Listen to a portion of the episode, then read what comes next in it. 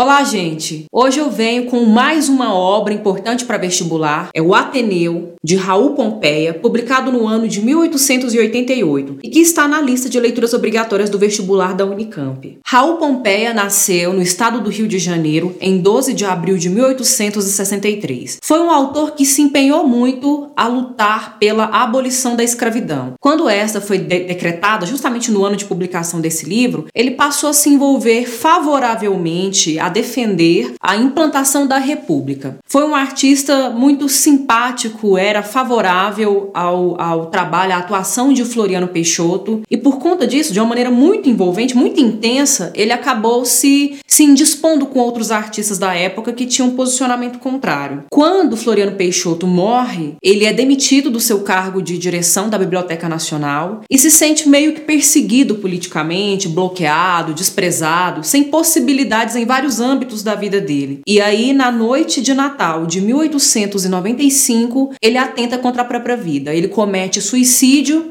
vindo a óbito nesse momento por conta dessas convicções ideológicas, políticas e por uma sensação de estar sendo perseguido e censurado. A obra do Raul Pompeia, e mais especificamente no caso do Ateneu, mas também no caso desse artista como um todo, é muito difícil de, de encaixar, de classificar dentro dos pensando nos movimentos literários brasileiros, pensando nas marcas, nos estilos predominantes de determinadas épocas, é muito difícil encaixar o Raul Pompeia é muito difícil encaixar o Ateneu em determinados locais, em determinado, colocar em determinadas gavetas específicas. Isso porque, ao mesmo tempo em que a obra dele apresenta elementos que remetem ao realismo e ao naturalismo do século XIX, ele também propõe uma crítica a, a esses modelos estéticos. Além disso, há elementos, é possível verificar na prosa dele elementos que poderiam remeter, que poderiam corresponder ao estilo simbolista e ao estilo parnasiano desse mesmo momento. Por outro lado, a obra dele traz elementos típicos do final do século XIX, dessa transição, desse chamado pré-modernismo e do que viria na sequência de vanguardas europeias, permitindo inclusive que em determinados momentos percebamos elementos do expressionismo e também do impressionismo dentro da sua narrativa. De certo modo, o Ateneu é considerado por alguns estudiosos, eles meio que passam por isso rapidamente, como uma obra que se aproxima muito do autobiográfico. É claro que uma interpretação autobiográfica não é suficiente para a gente compreender essa obra e a sua densidade. Mas, de fato, o próprio Raul Pompeia, na sua adolescência, estudou num colégio interno no Rio de Janeiro com personagens muito semelhantes aos que encontramos dentro dessa prosa de ficção. Mas o que é interessante, antes de mais nada, né? Observando então é, o Ateneu não como uma obra autobiográfica exclusiva exclusivamente, mas pensando como uma obra de ficção, uma obra de arte, um romance datado,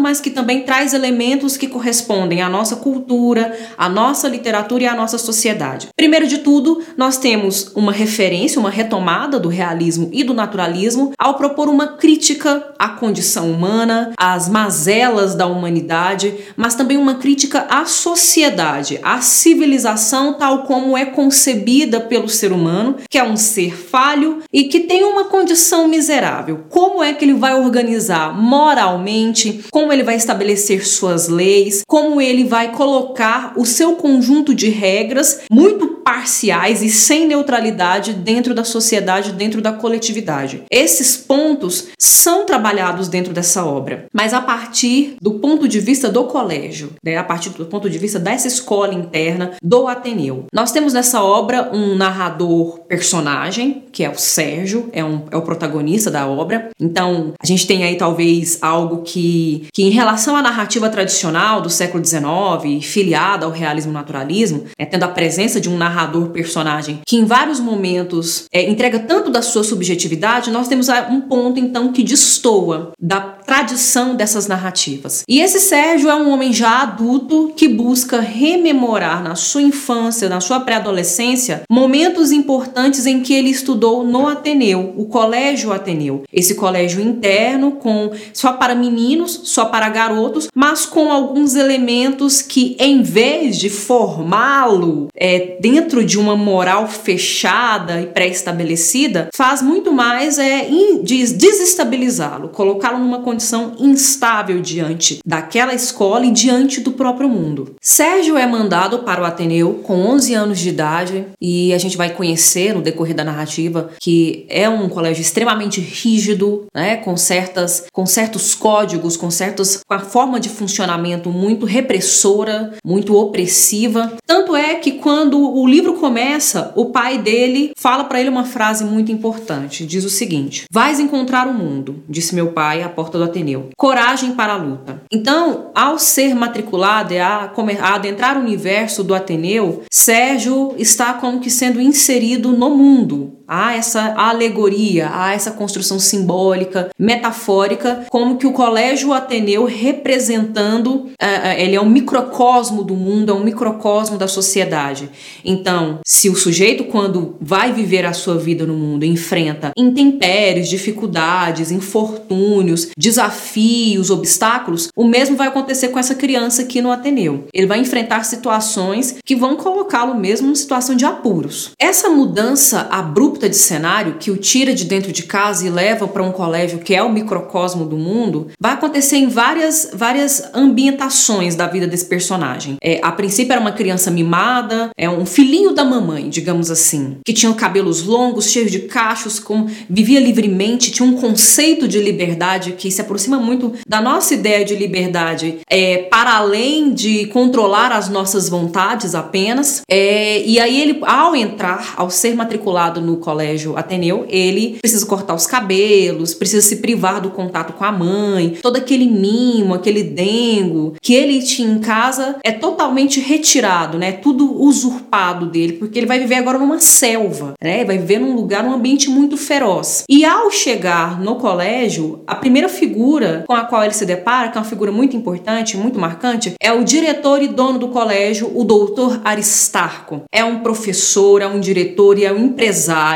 muito vaidoso, orgulhoso, ganancioso. Ele mora dentro das próprias dependências do colégio, é um terreno muito amplo, onde ele constrói o colégio e a parte ele constrói a casa dele. É é um sujeito muito cheio de si, que tem uma visão muito complicada da educação, uma visão muito moralista, mas um sentido falso moralista mesmo, né, na ideia da hipocrisia, de estabelecer um conjunto de regras, mas é, viver muito daquilo do faça o que eu falo, não faça faça o que eu faço, né? Que é, é de impor mesmo regras para esses garotos, mas a visão ambici ambiciosa deles passa muito longe da formação de um ser humano, de uma humanização da educação. A educação é muito mais uma ferramenta utilitarista na mão dele. E além de Aristarco, nós temos outras personagens importantes, pensando primeiramente no universo adulto, personagens adultas, a gente tem a dona Emma, a esposa do Aristarco e a dona Ângela, que é uma funcionária da casa, uma funcionária do colégio. E é interessante porque são duas figuras femininas, são duas mulheres muito bonitas e elas vão despertar no imaginário desses meninos algumas sensações ambíguas, contraditórias, algumas muito conflituosas. Sobretudo Dona Emma, porque ela acaba passando por um momento de idealização do nosso personagem protagonista. Mas a Dona Ângela também, ela é construída pela perspectiva desse narrador personagem de uma forma muito erotizada, muito sensualizada, muito sexualizada. Aliás, em alguns episódios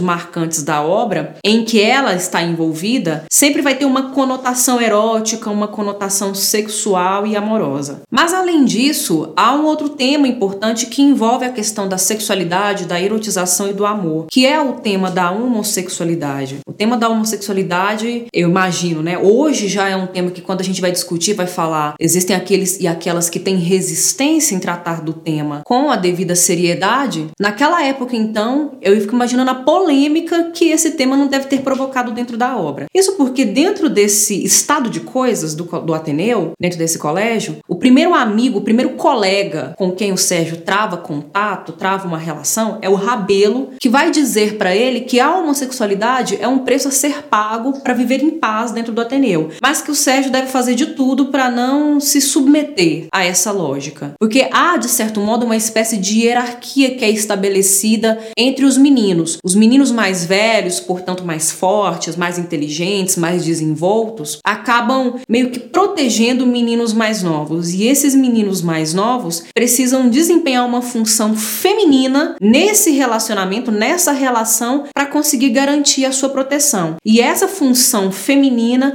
está relacionada ao amor, está relacionada ao contato corpo a corpo, está relacionada à questão da sexualidade. Além disso, na fala de apresentação, o Rabelo deixa transparecer que ele tem uma impressão muito negativa do Ateneu. É como se esse colégio funcionasse como uma prisão. E, gente, à medida que nós vamos adentrando, a gente vai conhecendo mais as engrenagens, o funcionamento desse colégio, a gente vai percebendo que esse lugar não é muito agradável de se estar, de se viver. Até que a gente tem o personagem Franco, que é um personagem muito problemático, ele é muito rebelde, é, não se submete às ordens, às regras estabelecidas na escola, muitas vezes é muito implicante, muito pirracento, e ele também sofre as perseguições dos colegas, ele acaba sendo um bode expiatório na escola. Sofre castigos físicos violentos, dolorosos, humilhantes, né? Ele, ele é a, o grande exemplo é, dado para os colegas. É, os castigos são sempre mais severos com ele para dar exemplo para os outros colegas. É, mas também nós temos outros personagens importantes, né? E um dos primeiros que aparecem é o Sanches. O Sanches acaba sendo o primeiro protetor de Sérgio. E essa relação acaba sendo configurada dessa forma como o Rabelo disse que aconteceria e que o Sérgio deveria evitar. Ele acaba se colocando numa situação de protegido diante do Sanches, passa por alguns conflitos, umas crises, porque em determinados momentos há investidas do Sanches, numa tentativa mesmo de aproximar-se mais,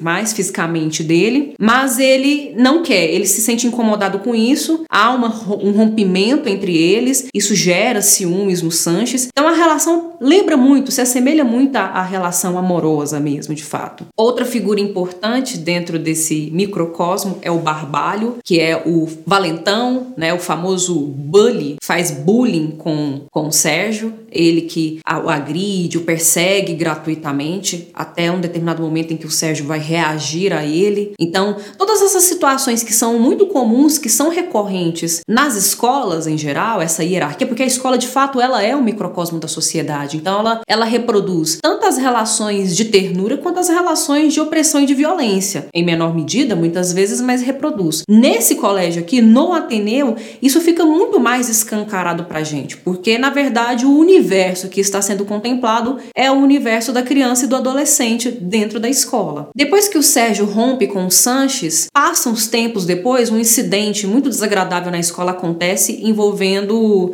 situação passional e crise de ciúmes, em que a dona Ângela é a protagonista. São dois homens brigando pelo amor dela, pela atenção dela, um mata o outro e a figura que intervém na situação conseguindo dar uma apaziguada naquele momento tenso é o personagem Bento Alves, que é um aluno do Ateneu. E ele acaba caindo nas graças não só da administração da escola, mas nas graças do nosso protagonista, do Sérgio. A relação entre os dois fica muito próxima, muito afetuosa. Nós temos então uma segunda figura protetora do Sérgio. É o segundo protetor e a relação aí sentimental, afetiva, e até erotizada é um pouco mais intensa e mais aceita pelo protagonista do que em relação à primeira, com o Sanches, que fica terrivelmente enciumado com, com, com essa aproximação do Sérgio com o Bento. Mas aí depois acontece uma situação constrangedora entre o Bento e o Sérgio, eles brigam, eles se afastam definitivamente e aparece uma terceira figura importante dentro da narrativa para discutir a temática da sexualidade, da descoberta do amor, que é o Egbert. Ele é descendente de ingleses, ele vem de uma família inglesa e a relação que é estabelecida entre ele e o Sérgio é o mais próximo de uma relação amorosa de fato, porque há muita idealização. A relação ultrapassa a questão do contato físico, da tentativa de se encostar, de se tocar um ao outro e vai muito mais por essa por essa romantização da amizade que é estabelecida entre eles. Um quase que adivinha o pensamento do outro, um deita a cabeça no colo do outro e eles dividem situações, momentos muito ímpares para os dois. Então essa relação nesse terceiro momento ela é muito mais próxima de uma romantização e de uma idealização amorosa. Entretanto, essa relação acaba sendo também é, desestabilizada pela figura da Dona Ima, porque o Sérgio fica doentado, ele tem que ir para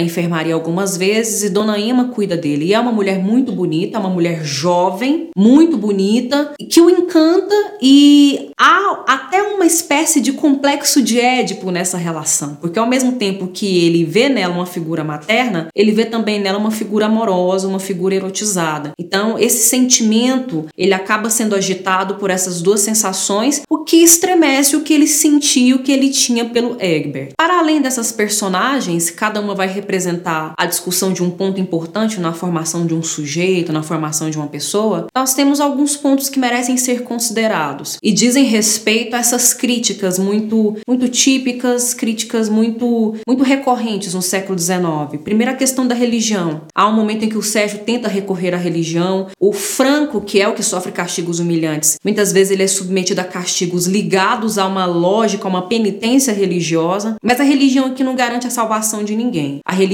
não garante a salvação do Franco. A religião não garante a salvação do Sérgio. O Franco vai até o final do enredo sofrendo a, a posição de um bode expiatório. O Sérgio, por sua vez, logo abre mão, logo deixa de lado a questão da religião, porque a questão da religião não, não, não dá a ele, não garante a ele a esperança de conseguir viver melhor dentro desse mundo tão agitado, dentro desse mundo tão conflituoso. Dentre os vários acontecimentos que podem ser recorrentes, tanto num orfanato quanto num colégio interno, como até numa escola aberta, laica, bilíngue, nós temos alguns episódios que revelam é, essa luta, uma coisa que parece muito luta de classes, né? Uma, uma, briga entre hierarquias estabelecidas dentro desse microcosmo. O Aristarco, como eu falei para vocês, é o dono do colégio, é ganancioso, ele vê a escola como a, a educação para ele é um negócio, é a questão mercadológica e utilitarista que ele coloca, né? Que ele imprime a visão que ele tem da educação, da escola. É um tipo do professor que é muito vaidoso, que quer ser sempre idolatrado, enaltecido,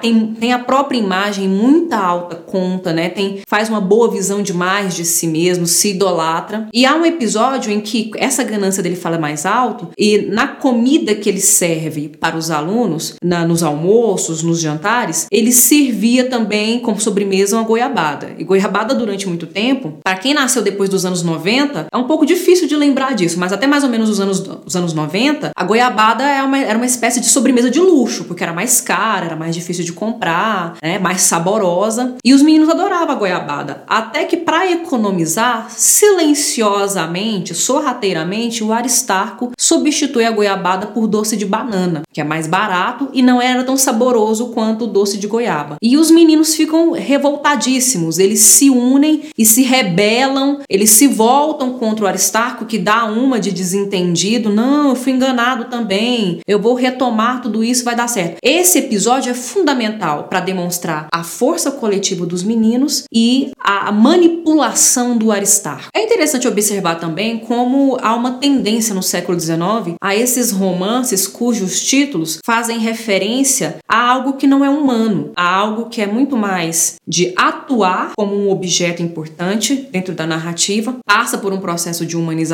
do que as próprias pessoas, as próprias figuras humanas de fato, né? O Ateneu, do Raul Pompeia, o Cortiço, do Aloysio Azevedo, que fazem referência a locais, a ambientes que acabam sendo humanizados pela dimensão humana que está ali dentro. E muitas vezes, em contrapartida a isso, as personagens, as figuras humanas são zoomorfizadas, né? São animalizadas dentro de uma abordagem, de uma de uma ambiência muito mais naturalista, digamos assim. Outra coisa que vale a pena pontuar em relação a essa obra é que é, temos diante de nós um romance memorialista. É, é uma obra que, apesar de recorrer à memória, tem uma visão negativa, é, uma visão pessimista da nostalgia, da saudade, porque ele vai recuperar essas memórias, mas sempre com um certo tom de, de, de amargura. E aí é interessante porque o título da obra é O Ateneu, mas o subtítulo é Crônica de Saudades, o que subverte, de certa forma, uma ordem estabelecida para o romance tradicional do século XIX, ao recorrer a esses elementos muito subjetivos, né? A objetividade típica das narrativas dessa época acaba sendo contaminada, acaba sendo afetada, abalada pela subjetividade presente no narrador, nesse tom de melancolia, de saudade de nostalgia. Quando finaliza a obra, só para finalizar a reflexão acerca do, da questão do gênero, no final ele diz o seguinte: Aqui suspendo a crônica das saudades. Saudades,